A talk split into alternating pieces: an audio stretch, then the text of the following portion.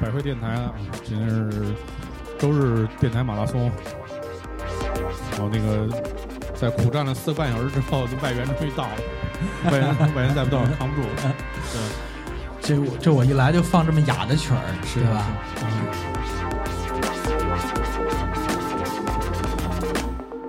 对，但是人平台上还是有人听出来，说马上就说了，说这是造楼宝。哎对，懂嗯懂懂懂懂懂懂懂。现现在听昆曲的这个年轻人可能是比以前要多很多，是对，因为我我我当年在，哎呦，这曲子过了做了也有八年了吧，嗯就是八年前的事儿了。我我我当年在做这个曲子之前，其实这个曲子我自己都没听过啊。对，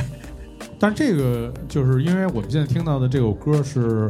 呃，在坐在我旁边的王璐老师哎的改编的版本啊。对，那《牡丹亭》啊，那像做这样的音乐，就是其实你之前心里也没有预期，是不是？呃，其实没法有预期，我对，因为你没听过这，你也不知道要用哪个。对，其实最最开始的时候，就是也也是一个新乐府嘛。这个项目刚刚开始聊，然后后来就说咱们就尝试一下。其实这这这是一个尝试。然后最开始我们做的是一个是一个大乐团版本的，是一个有点偏摇摇滚乐队编制的这样的一个改编。然后呢，做了做做完之后，我就说不行，这个这个曲子我已经就是当当时因为对那个昆曲的研研究已经有有有一段时间了，大概已经断断续续已经研究了大概有多半年了。我说不行，还是要搞一搞电子的。嗯然后这个这然后就就生成了这么一个版本。但是在做这个东西之前呢，其实你心里是一个完全，你你你其实你你别说有预期了，它它会长成什么样子，你根你根本就是不知道的。嗯所以你然后这个时候你心里也想造出一个曾经没有过的一个碰撞的状态，嗯。那就试试看呗。对，那这个就是当时听到第一段这个音乐，但是这这因为这我从来没问过啊，嗯。就第一次听的时候，就是因为这要请真人来唱嘛，而不是就是用的什么采样什么之类的，所以是跟之前想象的一样吗？完全不一样。呃，首首首首先，这个就是我们先对这个戏曲的东西先先有一个大体的一个了解。比如说，嗯、京剧呢跟昆曲可能是在中国最有名儿的两个呃两种两两种曲的这个这个类别嘛。嗯昆曲它更早一点儿，它其实从元杂剧脱演出来的。然后呢，所以呢，它其实就这个，它具备了好多这种以前元元曲的那种嗯呃概念。其实就像就它的那个体啊，它那个体其实是是是是一个诗歌体的。嗯所以所以呢，它的整个这个音乐拿出来的时候，第一个让我觉得这事儿没没那么难的一件事，比如说像京剧，它就讲究说西皮西皮二黄，嗯西皮流流水，它的那个体就不太一样，所以它是以四二拍为主。所以昆曲它是以四四拍为主，就首先这件事儿心里就踏实点儿。咱咱咱咱们大部分时间还是以这个四四拍音乐为主嘛，那你就开始对它的句子进行一个归拢，然后你你把它拆分之后，你你发现这里面其实有大量和你认知中的流行音乐的概念，它有特别大的区别。然后你就开始想怎么它和现代的流行音乐之间的那那那种按照当今的乐理体系下的节奏去梳理，嗯和声去梳理，那你就去梳理一个今天的一个方式去梳理它，嗯。梳理到两个东西能完全交融，但是有一个前提是你完全不不能去破坏它的这个这个前提下，但是感觉是听了人唱之后心里有底多了，对，因而为当时说的时候好像因为也不了解这种音乐，不了解其实大概对你主要你有一个了解它的过程，因为这这过程呢，它是其实是一个也不算漫长吧。其实我一开始我我会觉得这东西很难理解，因为你也听不懂他唱什么，他那个词，因为他说的其实是。呃，可以说是明朝的时期的，当时那个所谓那一代的叫官话，那代的官话呢，可能就更像咱们今天的昆山话，所以它叫昆曲嘛，它从昆山来的。然后呢，你也听不懂他唱什么，而且就是你听，其实说白就是咿咿呀呀的特半天。后来你发现，一共可能就十来个字，他这十来个字拖腔啊，每每一个字你，哦他这个尾音一拖，十几秒就过去了。对，所以他就是按照他就是昆曲的概念，他经常会用他的这种长的句子，把某一个情绪、某一个情绪在这一个字的呃这种百转千回的这种转折中，嗯把把他的那个字里那个概念给你表述出来。嗯所以其实昆曲呢也称为这是这文人音乐。它其实到到京剧的时候就变成很很快，速度特别快，咣咣咣咣咣咣咣，特别痛快。嗯然后，但是这个昆曲呢，咱们今天就说它的它是一种哎很雅的东西，对它确实是需要一定的对于以前来以前来讲啊，需要你对对一些知识有一些储备，嗯。文化有些修养，嗯。然后你还有钱，你还有闲，你坐在这儿听咿咿呀呀，听六分钟，一共十五个字儿，但是您那你说接触了这么多戏种里面，你觉得是不是最优雅的可能就是昆剧？昆曲，果这么说的话，是的，是的，是的，而且其实我跟昆曲演员在在这个在接触的过程中，就是他们也有一种，我不能说是孤傲吧，我就说孤高、这个词可能会好一点，嗯因为其实我就去跟他们讲，我说你们现在这这些鞋呀，这这些头饰啊，我说太麻烦了，因为每次跟昆曲演员出去演出的时候，我都要。提前两个小时给他们留出化妆和穿衣的时间，嗯他们就什么呀？就是说他们一共有三三项得得得完成才能上台。嗯比如他他们第一个叫叫先得先得梳头，嗯头得梳明白了，才能这个才才能穿这里边的衣服，然后呢才能化妆，嗯化完妆之后才能穿外边的衣服。他们那个头发，大大家如果要是说感兴趣的话，能看见他们那个头发的头饰都是一个一个的小圈儿盘上，就跟那他们叫铜钱头，嗯还有金钱头，我忘了，一个一个小小圈儿，从刘海这儿叭叭叭一个圈儿那么弄弄下来。我原来以为就是一头套，叭一套齐活了，根本不是。他会拿出一个大的塑料袋儿，掏出塑料袋儿往那儿一摆，摆出里边湿乎乎的一大堆，你也不知道是什么。后来你后来后来你发现，从那湿乎乎的东西里边掏出一大堆头发来，直的梳的就直直的湿湿的头头发。我说这是什么东西？他说这是用榆树，嗯榆树的那个树枝和那个榆榆树里边的那个树树末锯末子哦放在一起，才能让让它保持一直永远让它保持一个湿度。然后呢，拿出来之后，一小绺一小绺的盘在粘，相当于是粘在你的那个脑脑门上。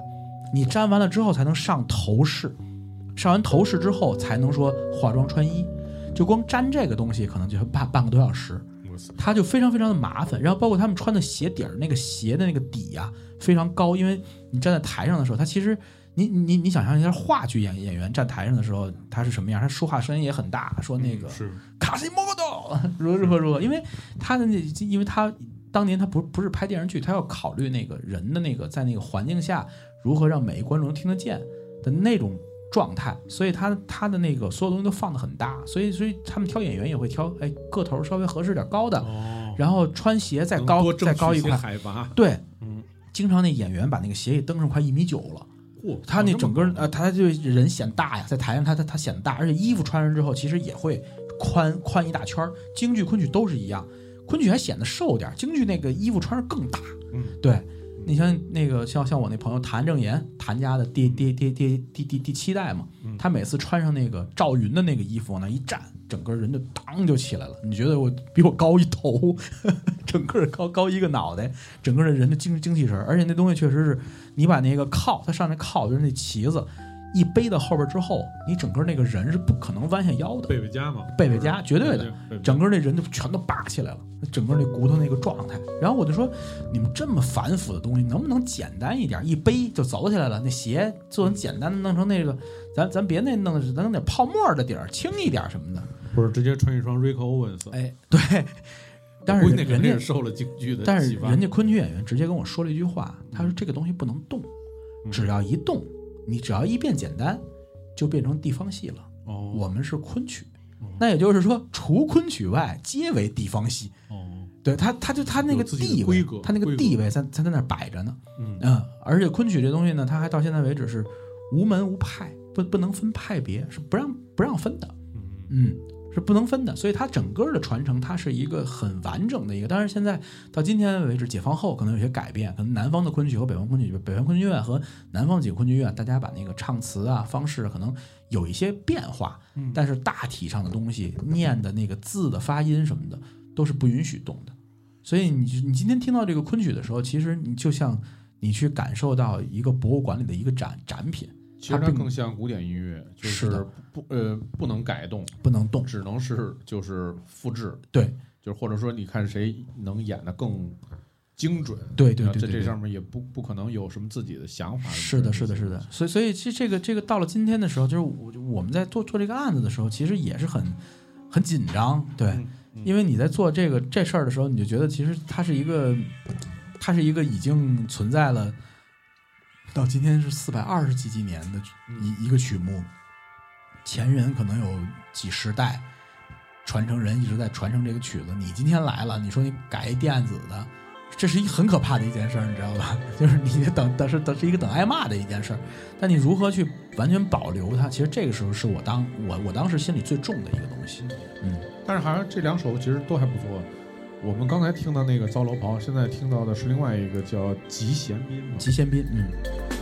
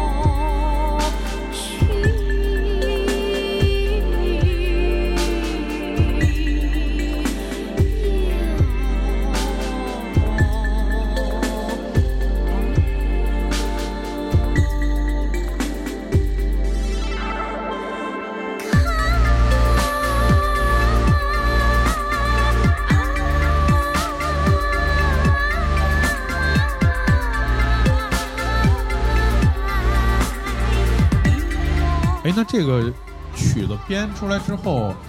第一次给那个昆曲演员听，他是不是觉着也挺崩溃？他他说的他确实他听的时候有点花，他说我不知道从哪儿下嘴，我不知道从哪儿唱。哎，那他不是应该是你在现场给他一个速度，然后他就按着唱？其实是这样，其实其实我在这个编就是编曲的过程中，其实把它已经编得很完整了，因为就是说，呃，昆曲演员他只要知道我的结构大概是怎么想法，他只要他在这儿唱，基本就不会有问题了。因为其实我编的时候还是很很嗯，我还是很注意这事儿的，因为其实就是昆曲演员，他只是不知道从哪儿进，他一旦知道从哪儿进，他完全唱完一点问题都都都没有。因为我因为我怕变他任何东西，因为这个东西还是说挺谨慎的。对，在做这曲子。现在现在咱们听到的啊，对，你说你说啊，现在听到的这这个曲目呢叫《集贤宾》。嗯集贤宾呢其实是这个这个段落里边比比较有意思的，就是呃是这个杜丽娘嘛，她其实讲的这个杜丽娘跟柳梦梅的这这这么一个这个悲情的一个爱情故事。嗯然后呢，因为他见到柳梦梅之后呢，后来其实是做了一场梦，他他他梦见的柳梦梅，柳梦梅其实并没有在他生活中出现嗯。然后呢，他呃这这这这这其实是个春梦，一夜欢愉之后，柳梦梅一醒来，柳梦梅其实并没有这个人。然后杜丽娘就生病了，然后病的就越来越重，越来越越重。然后后来一直他的那个他的那个那个丫鬟就说说说小小小小姐，这个过了中秋节，可能你这病就好了，也你病这么长时间了。说这个这个，说你看看咱咱们待会儿看看中秋的这个月亮，赏赏月，你调调心心境，你这病就好了，到秋天病就好了。后来把窗户一打开，发现阴天没有月亮。杜丽娘也是，我跟你说，杜丽娘搁搁现在搁现在算，绝对算是文艺女青年，文艺青年 就是特别特别心特别重。一看没有月亮，她一看完了，我我肯定死死这儿了，我我这病好不了了。然后呢，马上他就开始唱了这首《极限宾》。唱完这首《极限宾》之后，然后又又唱了两段儿，一段是给跟他丫鬟说说的话，一段是跟他父父母说说说说的话。说完人人人就死了哦，啊，这就就就就这么一段儿。但是他后边太重心太重了，你你哥现在多点事儿啊。是是是是。对，但是这个确实是，我觉得就是他把就是江浙沪里面那些雅的那种那个地区文化，对对对对对，嗯，一下就展现出来了。嗯，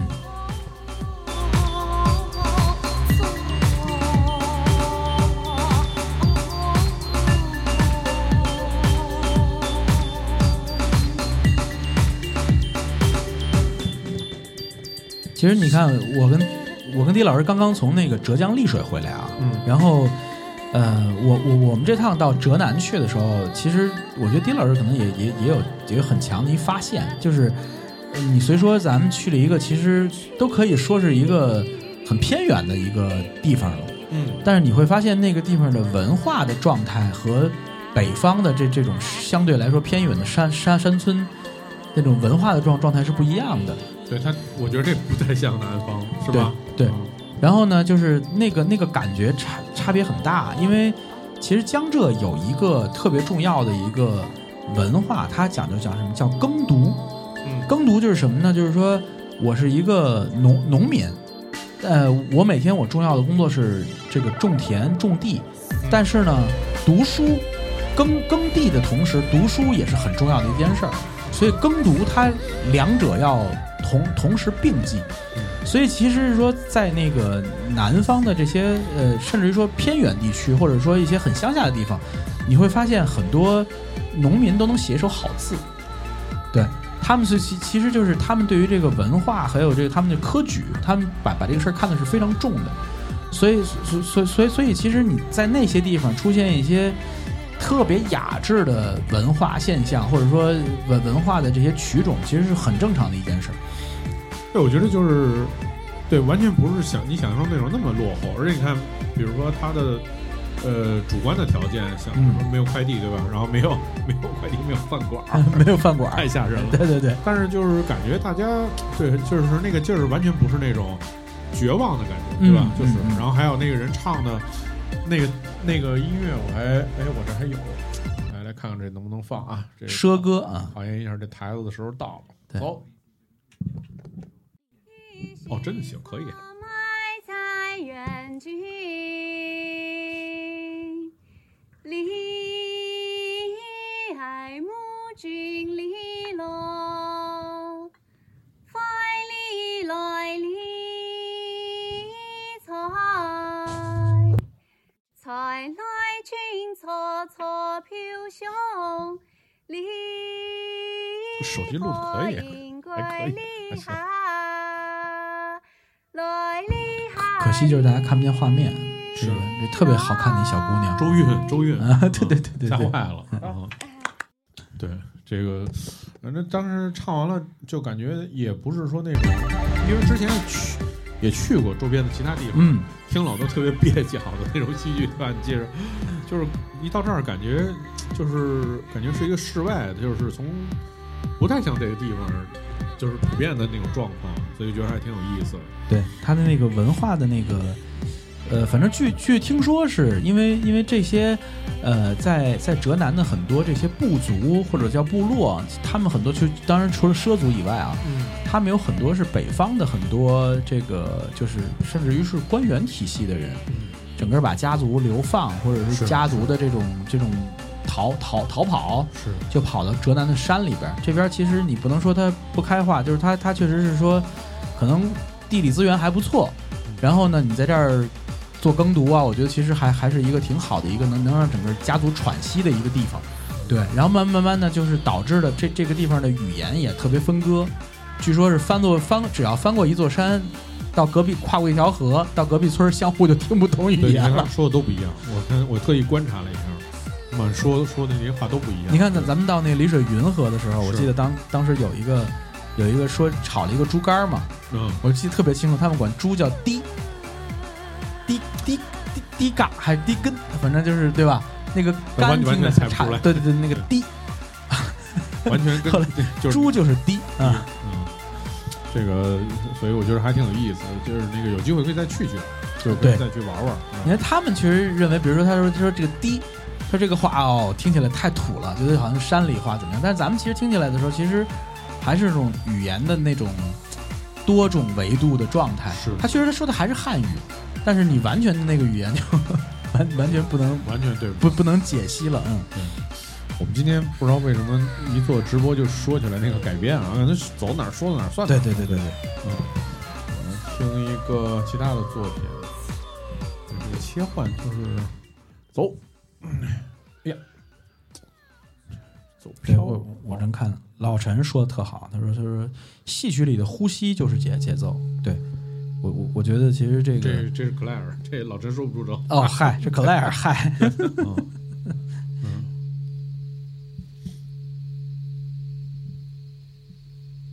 我觉得音乐其实回归到最本质，是因为现代音乐就越来越现代的时候，它是一种反人类的状态。嗯就比如说你你可以，因为因为前面嗯接近人类的方式其实已经被穷举和尝试过太多次了。嗯那我们现在就开始说出现一种更反人类的情况，比如说我说的能说的有多快，嗯，对吧？你你比如说 Eminem 那个那个 Rap God，对吧？那整个那个啊，那那那那种速度，对吧？那其实那那种那种东西是反人类的、反自然的，对。但是你说越往前倒的艺术形态，它一定是更接近人的本源、本质，或者说更接近于你的你的自身的一种状态，比如包括呼吸，包括等等，其实这都是你人人类本源。嗯歌歌唱的一切所有东西都来自于语言嘛，他还是在说话，他还是在正常的交流和表达。嗯，但是可能也是走到，就是经过几十年的这个音乐的发展，嗯，也走到一个瓶颈了。人类就是你完全不知道你该做点什么，对。对，好像做什么都已经也被尝试过了，对。然后所以出现了一些极端的玩法，对吧？你认为说特快，啊，比如说特慢，对，就是那天我们一起演出啊，我们现在听到的这个是那个王老师跟卢老师的一个对。呃功能性音乐专辑，叫做《气》，对，然后主要这是冥想的一张专辑啊。就那天我们一块儿演出，我就发现，本来我已经准备了一些素材啊，大概前面还演九十多九十多的素，其实还 OK。后来我一后来我一转眼，我说我这素材怎么声儿都跟之前不一样了？我一看那 都被我拽下去主频率拽到六十了都 都。被我拽下去。但是你说发现这些音乐的东西吧，就是这些音乐的素材，它发生了那个本质性的那个被破坏了速度之后，它就产生了另外一种美感。其实就好像放那个黑胶的音乐时候，好多人特特地的把那个音乐放到四十五转，特地放到三十，所以放转的就特别慢，你嗯，会听出来另外的那种感觉。对，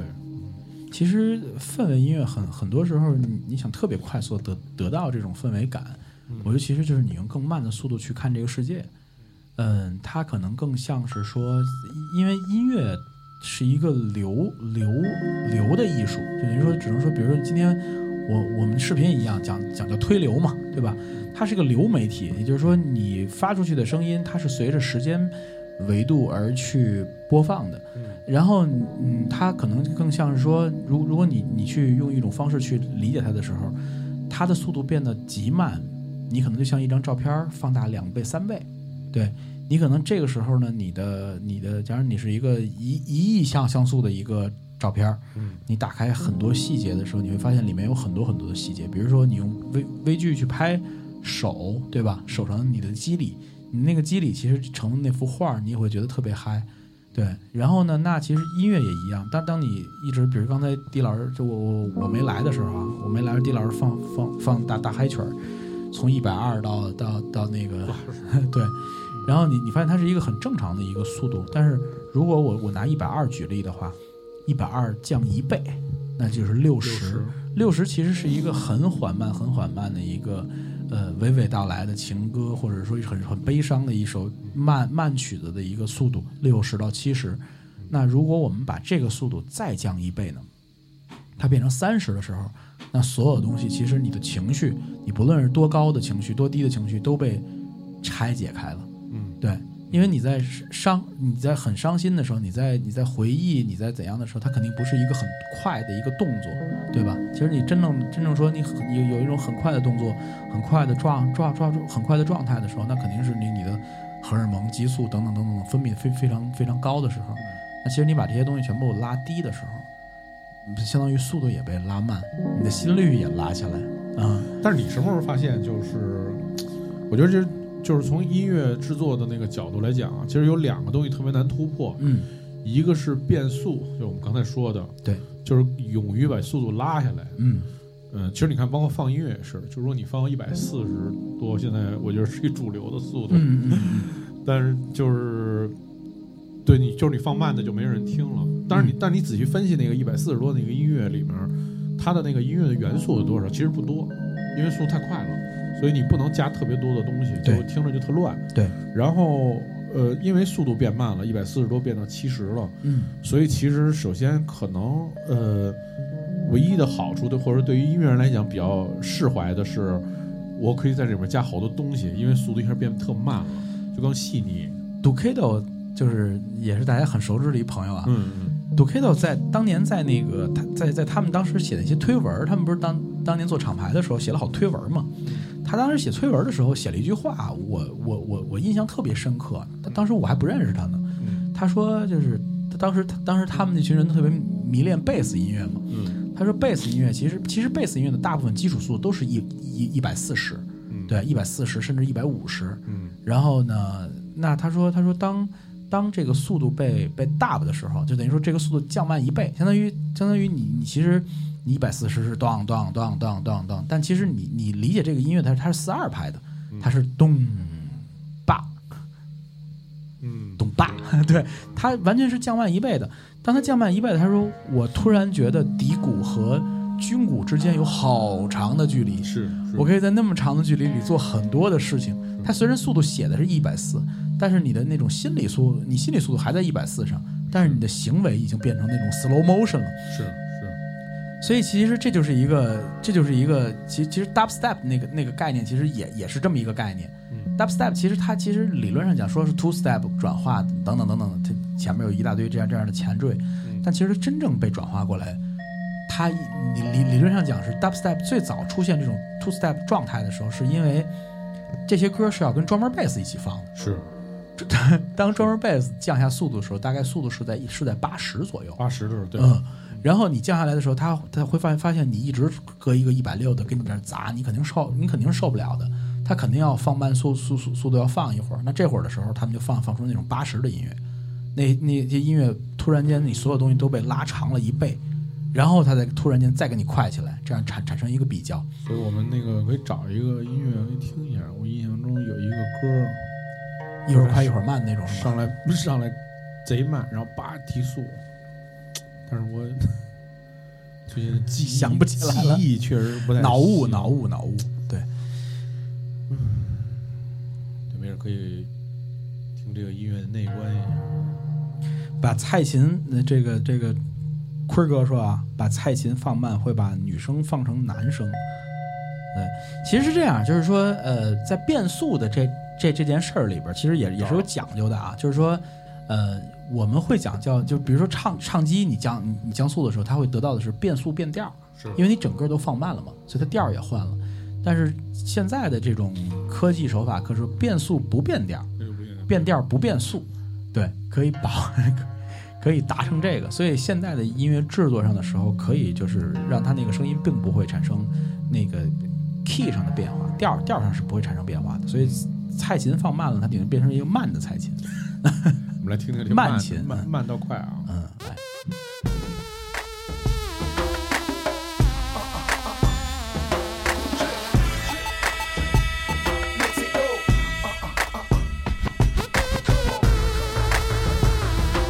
我其实我觉得这专门贝斯音乐最有魅力是这样的，先开始放慢，然后一下哇，一下就速快了。这心里的起伏很大。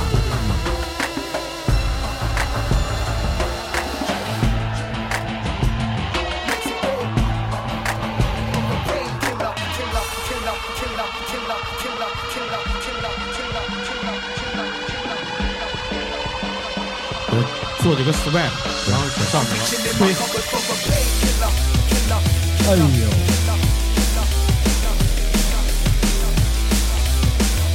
对，如果音乐是做成这样的，它一定会快上去之后，然后再到回到 A 段的时候再对对，再往下掉。但是这种现场放很好用，对，因为这这是一个特别抢夺那个话话话话语权的一东西，因为其实可能气氛不是特别佳，或者你刚接你刚接手一个什么，你放一这个其实会特别好。听一个猴哥，猴哥和抖皮头的歌，但是我不知道这歌是什么啊。猴哥，我我已经很久没见过猴哥了。我说彻底吸了，这就是 J Jason 猴抖铁头。，Jason 猴跟 d o k i d o 嗯，啊，这个曲子我听过，我听过这个。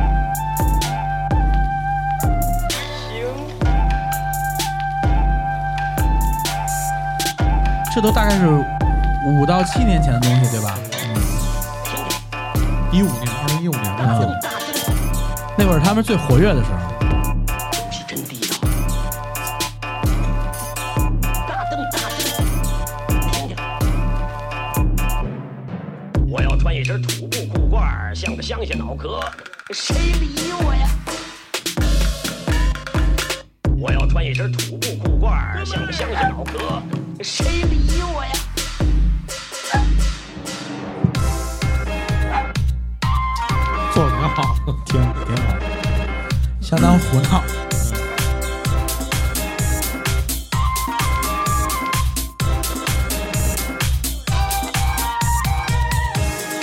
特别强烈那种英式的那种对，那种所以其实其和声进行。实他们的音乐走向，到的就是这两年，就是完全变成那种英式的那种。嗯嗯嗯来听一这个特别好，这个 UKG。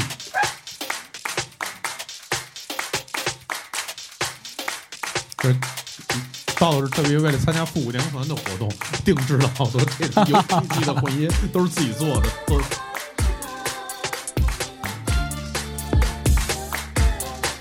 是这这是，哎呦，这到自己做的。道道，可以可以可以，特别可以。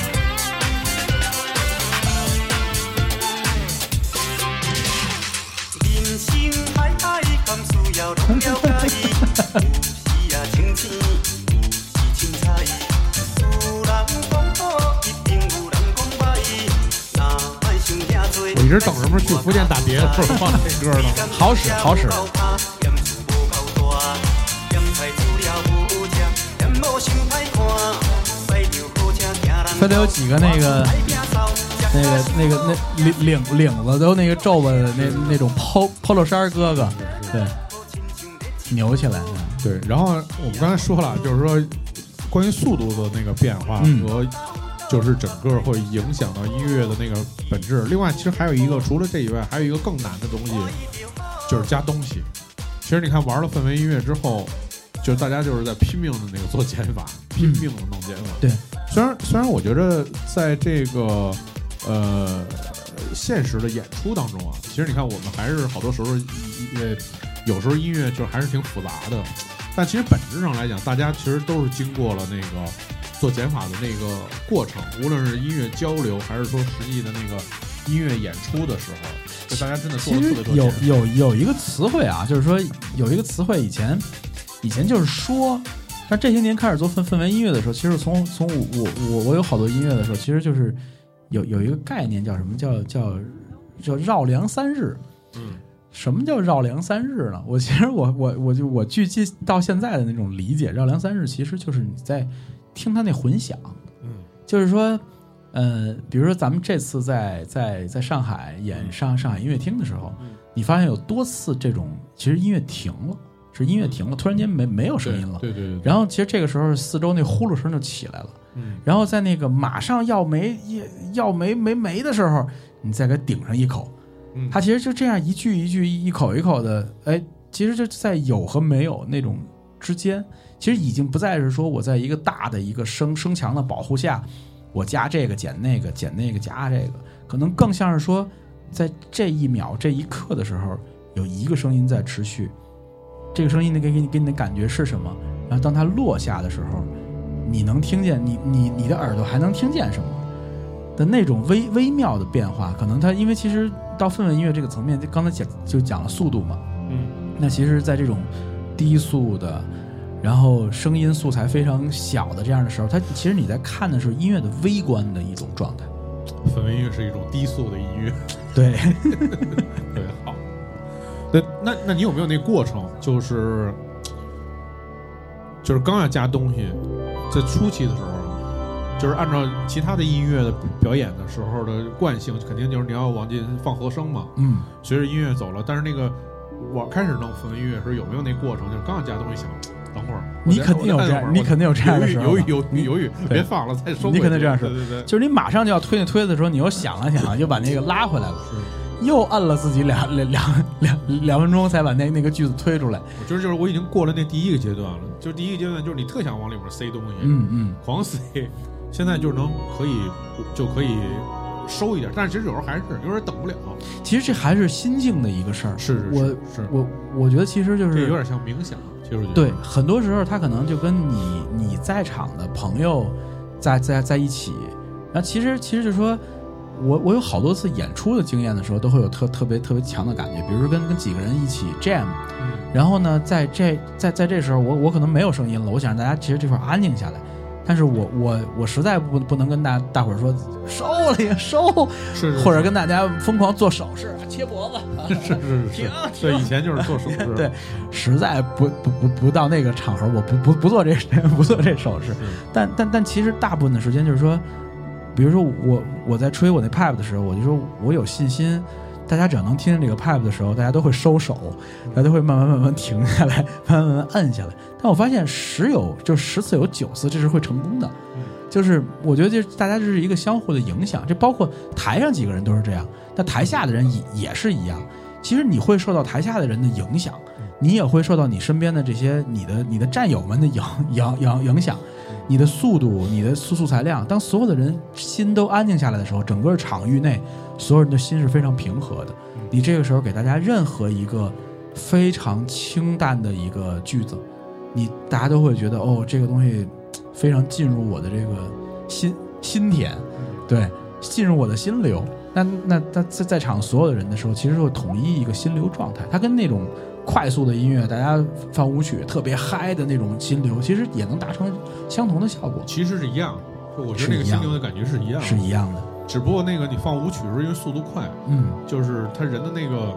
状态就是是瞬息万变的，嗯。但是只不过这相当于人也降速了，对。对，而且我有好几次发现，就是我觉着可能发出信号了，我就马上就看其他人，发现所有人都闭着眼睛了，哦，哎我操，其实速对，然后一会儿，然后就睁开眼睛了。